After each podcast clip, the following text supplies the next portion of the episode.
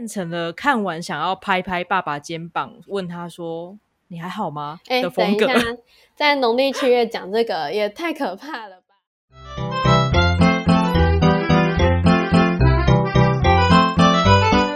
欢迎收听《鬼刚 A Work with Us》。你今天也远端工作吗？我们就是你远端工作的同事。您现在收听的是行销躺着听单元，我们每周都会介绍大家近期有趣的行销观察。还有，我是 RC，我们今天又迎来的新来宾，我现在超开心的，每周都跟不同人录音。大家好，我是来自高雄的 PH。又，我们是同乡，又来了一位高雄人。那身为高雄人，虽然现在不在高雄，你知道最近我们有一个超级红的拍照景点吗？当然知道啊！你是说那个飘在爱河湾上的小海豹跟马吉兔吗？但是今年文博会的周边活动。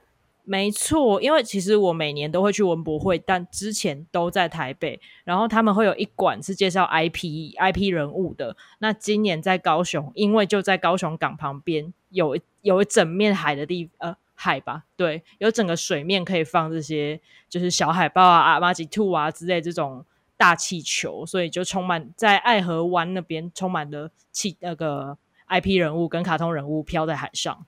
所以今年文博会在高雄举办，我们的第一个案例就要跟风一下讲文博会。对他最近出了一个非常红的心理测验，华现实动态每个人都在截图他的结果，你有玩吗？我有玩，而且我觉得我超稀有。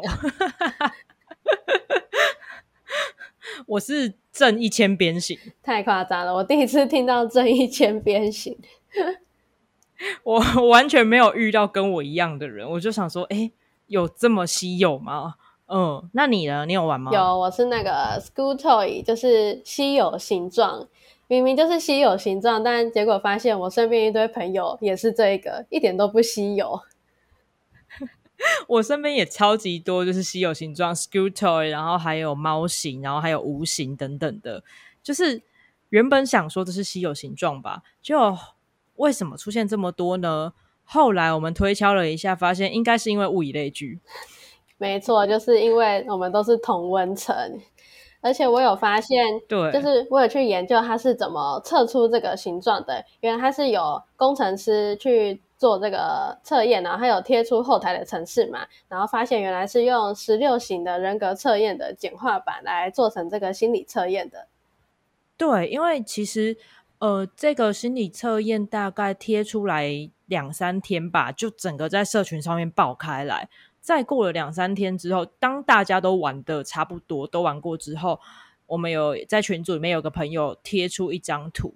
他说是另外一个工程师把那个后台城市码贴出来，发现哦，原来它上面都有写着 INTJ 啊，还是之类的那个十六型人格的人格名字，然后有对应到不同的形状，才发现哦，原来他是去简化原本十六型人格测验有一百多题，然后他把它简化到十二题来做出这个心理测验，我觉得超级有趣的。哇！而且我有在看到另外一篇，在呃社团里面有去讨论说，它这个爆红心理测验有什么固定的元素？里面有讲到一点，我觉得是蛮值得大家去思考看看的，就是之前爆红的，像是花语测验啊，还有颜色的测验，他们都有一个呃一个专区是写说。你的敌人跟你的伙伴，就是跟你适合的人是哪一些结测验结果，然后跟你不合的人是哪一些测验结果。这个结果就是可以会让大家想要去分享到他的社群，然后去看他的呃伙伴是哪一些，然后敌人是哪一些，觉得还蛮有趣的。嗯，我我也觉得这一点很有趣，就是这次这个测验有一点很棒的是这个，就是。你会想要把你的结果丢出来之后，看你现在的朋友名单里面有哪些人是跟你合的，或者是其实是不合的。但我觉得这测验还有另外一个东西很棒，因为这毕竟是文博会衍生出来的一个行销测验嘛，所以它下面的结果有一点是你最适合去哪一个场馆去看哪一个展品。所以当你看呃做完这个测验之后，记得记得你的结果，看到结果之后就想说啊。等到开展之后，我可以去哪一个地方看？我觉得会吸引人想要真的到现场去去看一下，呃，譬如说写马祖的小酒馆，马祖的小酒馆到底是什么东西？这样子，我觉得这这个点还蛮成功的。对，可是我也觉得说，像我的测验，测验结果出来是适合去拿一个气质型的行李箱跟一个运动的场馆，我就会觉得，嗯，这个结果到底跟我的心理测验结果的关联是什么？会觉得它有点在硬要结合的感觉。而且还有一点就是，我们其实完全还不知道。那个场馆里面展的到底是什么东西？所以就会变成说，哎，有的人可能会像我想的，哎，我很有好奇心，我想要去看看。然后可能也会有人像比较像你，就哈，你是在攻杀小，有点硬要。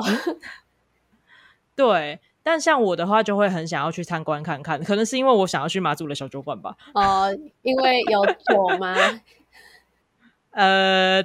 对 对，大概就是因为因为有酒的关系啦。但你会很喜欢，就是当你看到像类似的测验贴文的时候啊，你会大部分时间你会想要去做吗？还是还好？我一开始是还好，我是看到真的太多人分享了，然后其实我会去做这一篇的原因是我看到这篇的分析。嗯嗯，像我啊。我是因为看到一个好朋友在他的现实动态上贴，但那一天他贴的很早，就是都还没有什么其他人在在分享的时候，我就看到了。然后那天早上，呃，会触发想做的原因有两个，一个是我觉得他的视觉很漂亮，他这次的设计风格非常的鲜明，颜色上也很鲜艳，然后又是这些形状上面都长了小脸，我觉得他也也是一个可爱的风格。那另外一个就是，我觉得他的测验内容去对应到分享结果的那个朋友，我感觉是准的。就因为这两个点，所以让我想说，啊，那我也去做做看这个测验吧。结果自己做出来之后，我觉得他分析的结果，呃，确实是有击中我内心的某一些点，所以我就会想要再继续把。结果可能分享下去，虽然我并没有公开的在现实动态上面，因为我很不喜欢在现实动态上面放一堆测验文章啊之类的。但我有贴到，我有贴到一些群组，或者是就是个好友的个人谈话里面。嗯，我觉得这一篇文章刚刚讲的几个点，就是嗯准确度，然后视觉好看，然后还有帮助人们找到伙伴跟敌人，还有一个就是。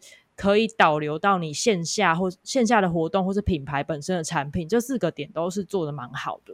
我们在那个 show note 下面呢，有放上刚刚平涵 ph ph 说的那一个爆红心理测验有什么元素那一篇那一篇文章，它是由另外一位叫做邱邱啊，我突然不知道该怎么念那个字，突然忘记了。邱涛吗？反正就是那韬光养晦，对，邱涛成先生。他写的一篇分析文章，那大家可以点进去 show note 的连接里看这一篇，我觉得非常的精彩。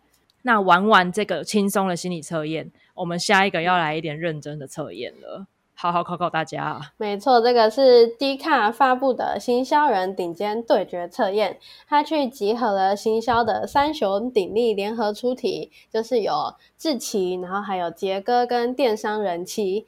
然后我原本以为它是个专业知识的大考验，就是可能点进去会问你说，请问广告投放是具备哪一些知识之类的，结果发现题目超级无厘头的。我觉得它有交叉，它有交叉，对，但还是可能十题里面有六七题是很无厘头的那一种，你会根本就不知道是不是正确答案。我觉得这应该就是能够继续做下去、忍受这些坑题目的人，表示你也是很坑的行销人。行销人总是要有一个，就是要有某种坑的部分，才有办法想出那些东西吧？对啊，那你有做完了吗？我有做完，我做了两次。那第二次还好，我没有碰到一个魔王题，因为我根本就忘记里面人物是谁。他那一题的题目就是：假设你是甲方跟乙方，那甲方跟乙方的呃，怎么讲呢？他们的角色定位就像是《甄嬛传》里面的谁跟谁。我根本就没有看《甄嬛传》啊，我怎么会答？我第一次做做那那一题的时候。我看到完全脑袋一片空白，我也是瞎猜，但我应该猜错了啦。对，我觉得大家如果有兴趣的话，可以进去玩一下这个。但有一些题目，我觉得你可以好好想想，就是你感觉他好像在引导你去选某一个答案，你也在想说他可能就是正确答案吧。但是对我来讲，就是我才不想要这么努呢。我觉得还蛮有趣的。有，还有写有一题是。呃，通常行销人说下班前给你的时间是几点？然后就有的是下午六点，或者是下午晚上九点，然后还有的是今天二十三点五十九分前。唉，这就是看你多奴就选哪一个。我觉得他这个测验很有趣的点，就是我测第二次的时候有发现说题目是不一样的。会让我觉得很惊喜，就算我测完第二次，我还会想再测第三次。哦，真的没错，嗯，它应该是有一个题目库，然后每次是随机的出题，而且其实你就是玩完这个测验之后啊，还可以去兑换一些他说顶尖生存力。对，而且它是要呃下载 D 卡这个 app，你才可以去兑换的。所以不是，就所以他非常的锁定它的客群，就是 d 卡的用户。如果你没有注册 d 卡账号的话，反而是不能兑换这个礼礼物的。不过呢，你刚刚不是说你用猜的也全对吗？我觉得你真的是个幸运儿，就跟下一篇的这这个案例的主角一样。没错，我们下一篇就是要来分享一个案例，是空屋笔记这个粉砖的，他发布了一篇文章，然后告诉大家说，金子只是个比较幸运的尾刀仔。为什么他会这样说呢？因为我们从小都会被灌输一个观念，就是金子能够成功受孕，是因为它跟无数个精子竞争而出的，它才可以跟卵子成功受孕。但其实。这个观念是错的，他其实只是个比较幸运的尾刀仔而已。你不是一开始不知道尾刀仔的意思？对啊，我后来还去 Google。对，我们在录音之前，然后还有稍微恶补一下尾刀仔到底是什么。尾刀呢，基本上尾刀仔就是那个补尾刀的人。那补尾刀的人呢，要如何构成这个条件？就是指你今天要打一场仗，然后前面的千千百万个人的你的就是前辈们都在。都在前面奋力的，呃，奋力的打战，然后打仗之后成为了尸体，堆叠在那边无数的尸尸体，只差一刀就可以杀死最后的那个 MVP 魔王了。这时候什么事都没有做的你呢，走进来，插了一刀下去之后，就得到最后的胜利跟那个呃，就是最后最后的结果跟攻击了。那你就是那个围刀仔，听起来真的好想打那个人哦。胜利是属于我的，大概是这个样子。对啊，所以他大家就说金子呢，他其实只是踏过了之前面的千千万万个进不去那个那个卵那个膜里面的金子，然后正好钻了进去那个缝隙，那他的基因就被留下来了。对，嗯，而且他呃，大家可以去我们的 show note 看这篇文章，他的文章的文案其实还蛮长的哦，就是跟你平常。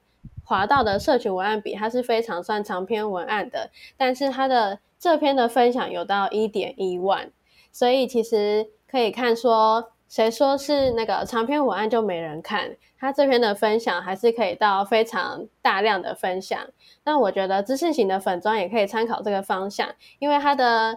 观点就是来颠覆众人一般观念的冷知识，而且他在贴文的开头就有讲说，从小我们就被灌输了这个观念，所以你一开始看这篇文章的时候，就会觉得，哎，这个观念不对吗？哪里错了？他最后面才在跟你讲说，其实这些观念是错的，就是会让你想要去继续阅读这一篇的贴文的文章。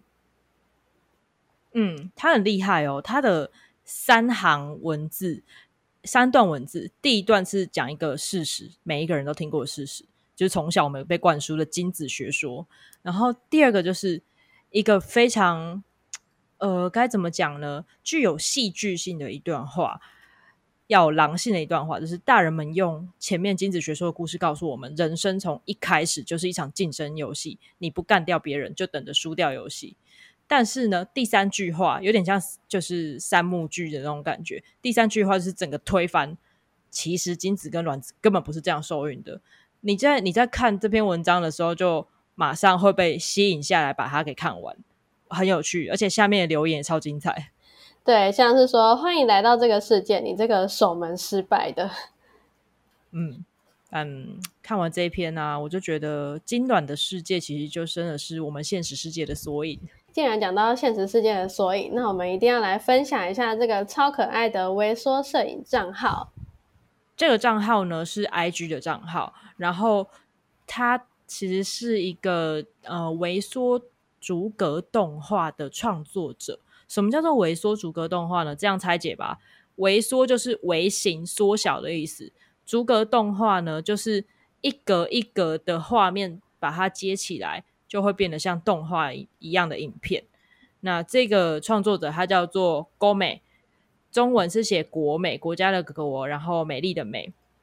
他的主题全部都是拍自己，然后把自己做呃，就是在荧幕上变成一个五 cm 的五公分的小人物，然后去跟他生活中的不同物件做合成，然后做成短短的影片啊，reels 之类的。我觉得超级可爱的。而且他还有一些贴文是把他自己 P 在真实的人类上，看起来就像巨人跟一个小人物一样，很有冲突感。真的，就是这其实就是呃，在动画在动画领域上还蛮常见的哦。因为我是念动画系的，所以看到他的做法我特别有感。虽然说在学校的时候我们就有做过类似的方式，但没有特别想过要把这个。呃，我们刚刚讲的逐格动画的方式用在社群上，可是我觉得这是很聪明的一个做法诶，因为你看它的动画哦，并没有很顺畅，你感觉到它是一格一格，然后会有一点顿点的。可是，在社群上，光是这样看到就觉得超级可爱，有一点点朴拙的感觉。但对于要推推一些商品啊，或者是让大家觉得很可爱转贴，我觉得都超级有效果。那讲到这个微缩摄影呢，不知道。阿 C 知不知道？也有一个之前日本有一个叫田中打野的微型摄影师。田中打野是我那个 是我的偶像啊，他超棒的，大家一定一定要去看一下田中打野的 IG 或是他的呃，看 IG 比较快，因为他很多的作品都会放在 IG 上面。对，然后我觉得他跟。国美这个账号还蛮多共同之处的，它就是把像国美是把人物缩小，然后它是把食物放大，或是把其他的一些日常用品放大，就是蛮有异曲同工之妙的，大家可以去看看。嗯嗯，田中打野他的人物啊，都是用很小的模型，你很明显的可以看出他是。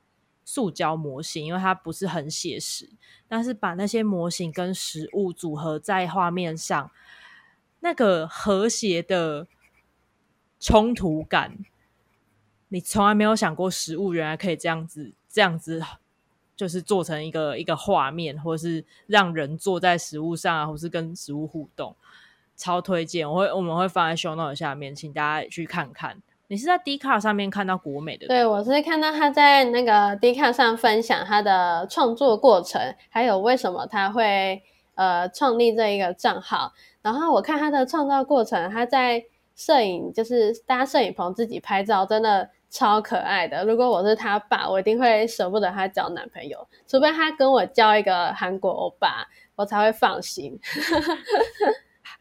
韩国欧巴就可以了。对，好，那我们下一个案例就要先从韩国欧巴跟台湾的欧巴讲起来。对，这是虾皮购物父亲节发布的一篇贴文。那他特别用欧巴，就是用我爸的台湾国语，我觉得真的很有台湾味。而且大家可以去看这篇贴文的第一张图片。他的第一张图片是韩国欧巴的自拍 vs 台湾欧巴的自拍，我看到这张照片真的笑出来，因为他真的跟我爸的自拍一模一样，就是这种死亡角度，然后整张照片大概脸就占了整张照片的一半的比例。我觉得这一篇最厉害的是，他每一个点真的都抓到。抓到精髓，抓到几乎每个人家里都会出现的景象。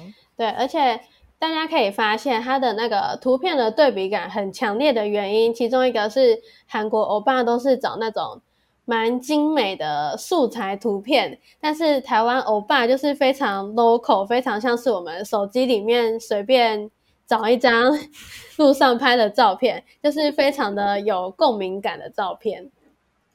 我也是很好奇啦，那些那些台湾欧巴的照片是哪里来的？该不会是小编小编群们家里的照片吧？所以那个台湾欧巴的尾鱼度是小编某个爸爸的尾鱼度吗？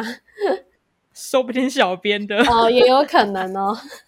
而且，哎，他的留言呢，还有一个惊喜，就是只要你分享你家台湾欧巴的照片，就有机会获得九九九购物金。我觉得。这个吸引力蛮大，对，九九九购物金蛮多的耶，刚好可以买来当成爸爸的父亲节礼物。所以我觉得大家也可以像虾皮这边的留言一样，它的呃惊喜的内容，就是我们一般常讲到的抽奖内容，它不是放在贴文文案的本身，而是藏在留言底下。那我自己在滑的时候，就会发现说，哎，大家为什么？呃，分享这么多自己爸爸的照片，是自主分享的吗？还是是有什么诱因引导他去分享呢？那一般人在滑的时候，可能就不会想这么多，就会发现，哎，大家都会呃很自动的分享自己的照片，那我也要分享一下我爸的照片，那就会引起还蛮高的社群互动。嗯，我觉得这跟我们前几周也曾经有讲过，就是晒自己家爸爸的的那一篇贴文，我有点忘记是哪一个案例了。但是，就是晒自己家的老爸或是自己家的老妈，然后会带有一点点，就是嗯，其实我也很骄傲，或是我也很爱你哦的这样的这样的意味，是一个蛮好的在就是节庆的的操作方式。那明年会不会还看到什么欧骂系列？我还蛮希望的，但是我怕欧妈会先被这些调皮欧巴给气死。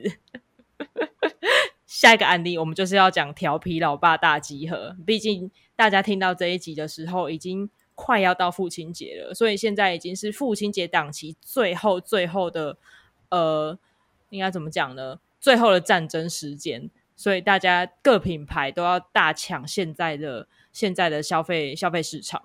所以呢，接下来这一个，它是一个叫做 Footer 的袜子品牌，然后它就是调皮老爸大集合。我觉得这一篇他们的设计师真的超强。每一张图都做的超级像尾插日本台，尾插，对，就是他把他的画面做的像那个日本台的综艺节目，日本台那个综艺节目，对，就是右上角会有个假的 logo，然后什么父亲节特别企划，然后左上角呢就会有一些小小的字卡。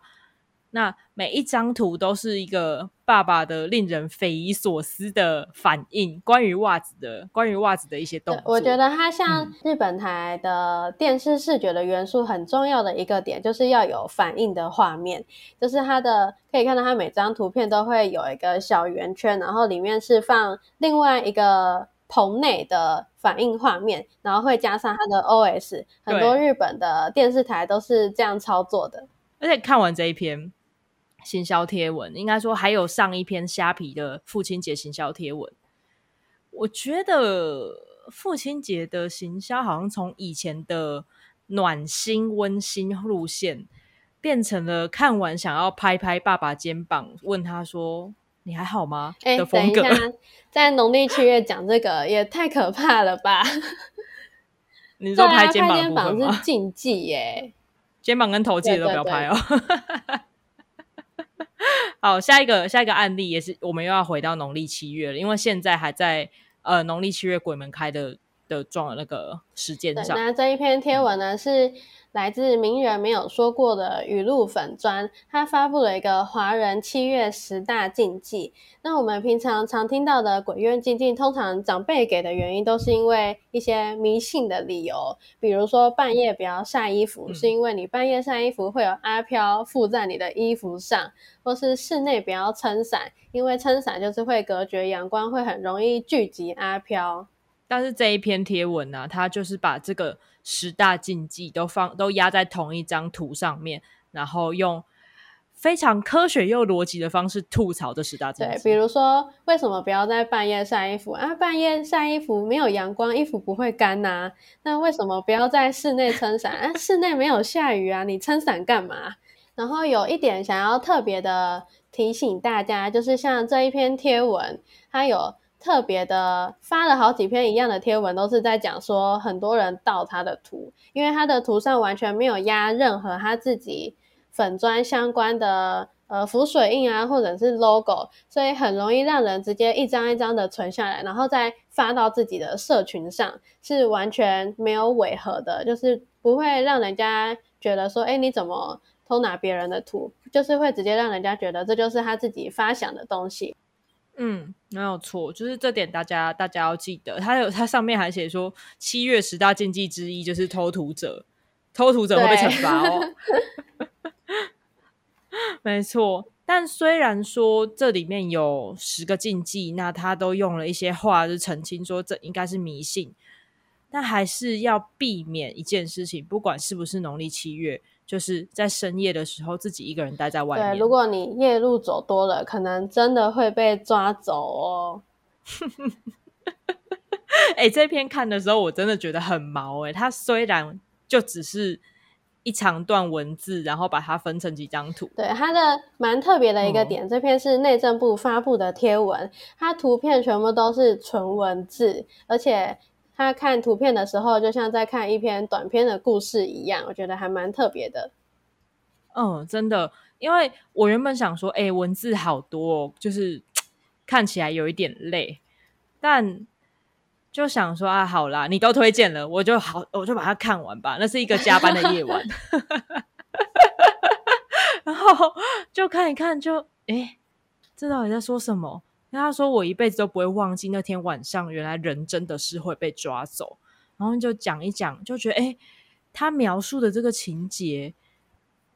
是不是真的跟农历七月有关系呀、感觉好像真的要被 l u k 了。那这就是，然后中间出现一个扣扣扣，一个让人感到全身发冷的敲门声，把主角拉回现实世界。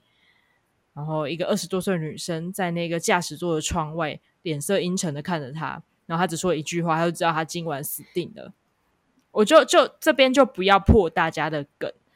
你真的要自己去看完这一篇，你才会感觉到那个对。而且它蛮特别的是，你看到后面之后，就会发现原来他在他故事前段就有为他这个结果去埋一些小伏笔，真的很，我觉得这一篇的小编很厉好害。想破梗哦。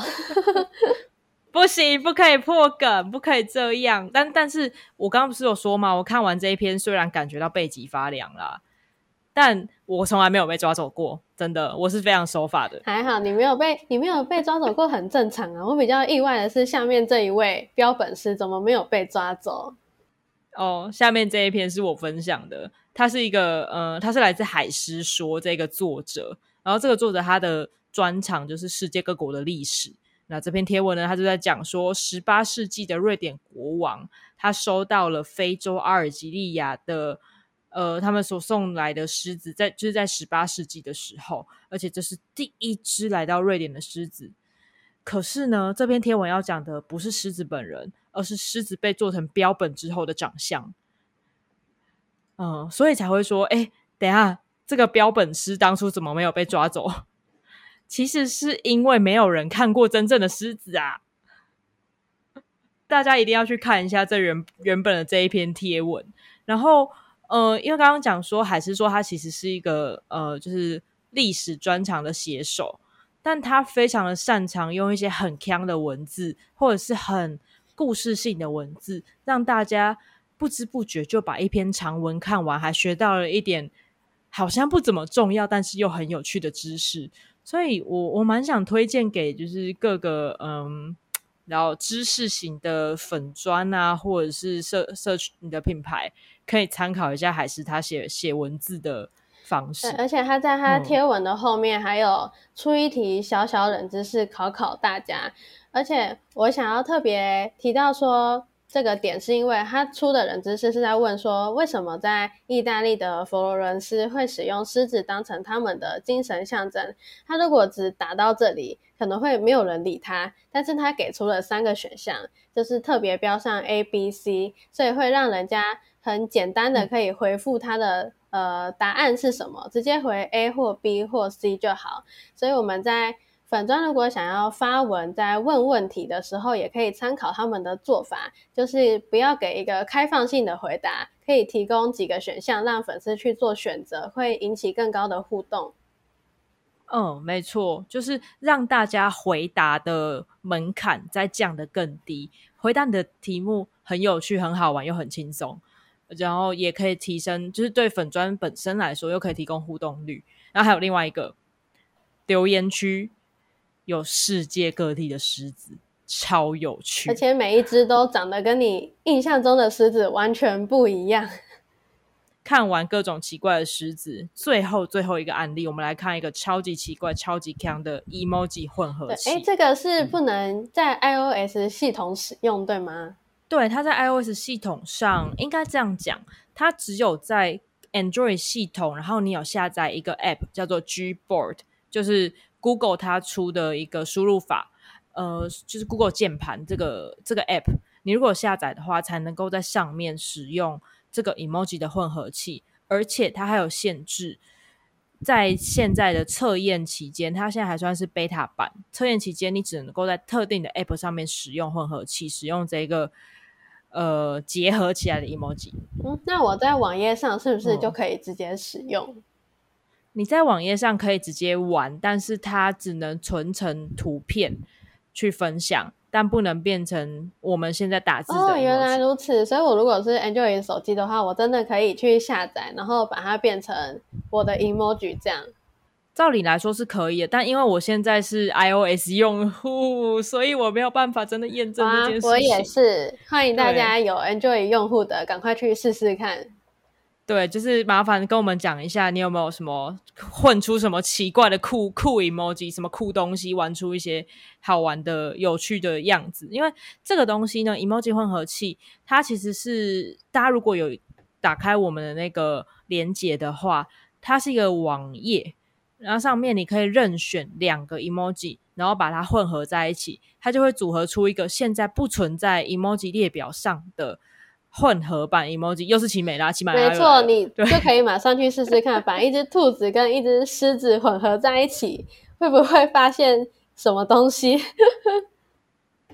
嗯，大家可以去玩玩看。但如果你是使用电脑或你是 iOS 用户的话，也没有关系，你可以 share 到你的社群平台上，因为它里面是有一个 share 按钮的。对，而且我觉得这很适合拿来做，像我们平常看到蛮多会用 emoji 猜猜看的互动贴文，很多会用 emoji 来猜可能一部电影啊，或者是一本书，那大家就可以反过来操作，去给一个已经。呃，混合完的 emoji，然后让大家来猜猜看，说这是用哪两个 emoji 来合成的？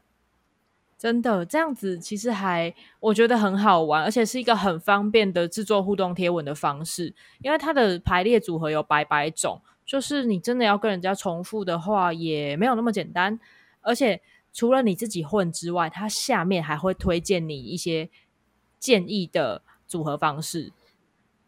哦，有一些真的超强的，我真的是想说，就是 Google Google 人的脑袋里面到底装了什么啊？还有一个，因为我们有看到一个，就是有有一个认识的朋友，他拍了短影片，我们会放在 Show Note 上面，就是大家看这个一分多钟的短影片，就可以去就可以很快速的了解说这东西到底要怎么用。然后对于呃 Android 的用户来讲，要怎么样使用 Gboard，然后来。真的打出这些 emoji 混合器上的 emoji。然后，如果你的品牌的粉砖是想要发布一些你们品牌独有的一些呃产品，或者是一些你们的理念，是用 emoji 原本的 emoji 是呈现不出来的话，大家就可以试试看这个。因为我今天就看到了一篇是要做全球暖化，它就是把那个冒汗的 emoji。就是一张人脸冒汗的 emoji 跟地球来做混合，真的看起来完全非常符合全呃地球暖化这一个词，还蛮有趣的。听起来好赞哦！马上想要去玩玩看哦。大家如果有混合出什么很强的 emoji 的话，也欢迎就是贴上来在那个 IG 上面跟我们互动。然后，其实你在按这些 emoji 的时候，可以看一下你的那个分页表。就是如果你是用 Chrome 或者是你的浏览器上面，它分页的标题会出现你的那个 emoji 哦 emoji 的小图，超可爱。有吗？有吗？有看到吗？有哎，真的有，超可爱的。那个用手机上看会看得到吗？我不知道哎，可能要是因为手机的 Chrome 好像看不到分页的那个，就是缩缩图。对，那除非你是用 Android 系统，可能才有办法看到这个。好，拜托用 Android 系统的用户听众们，赶快去试试看这个，然后贴上 IG 来跟我们分享。好，那其实我们今天的案例就差不多已经讲到这边。我觉得今天也是蛮丰富的，各式各样。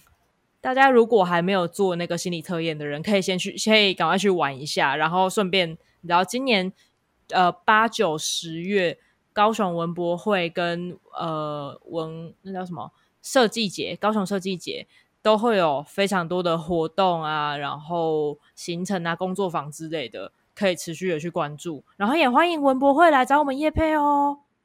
那如果呃大家有任何的想法，或者是回馈，或者是希望可以让自家的案例登上龟缸 A 的 Podcast 的话，都可以在 IG 上面私讯我们，我们都会有专人在后台为您就是做回做回复。那也记得。要到 Apple Podcast 还有 First Story 上面为我们留下五星、五星、五星的评价，我们只看得到五星，对，就是这个样子，非常任性。那就非常感谢大家今天听到这边，不要忘了分享、留言、按爱心，或者是把 emoji 贴上来，还有记得五星、五星、五星，我也要讲三次，总共讲了六次，大家的耳根子。应该没有这么硬吧？那我们今天鬼刚来的行销躺着听就到这边喽，谢谢大家，拜拜。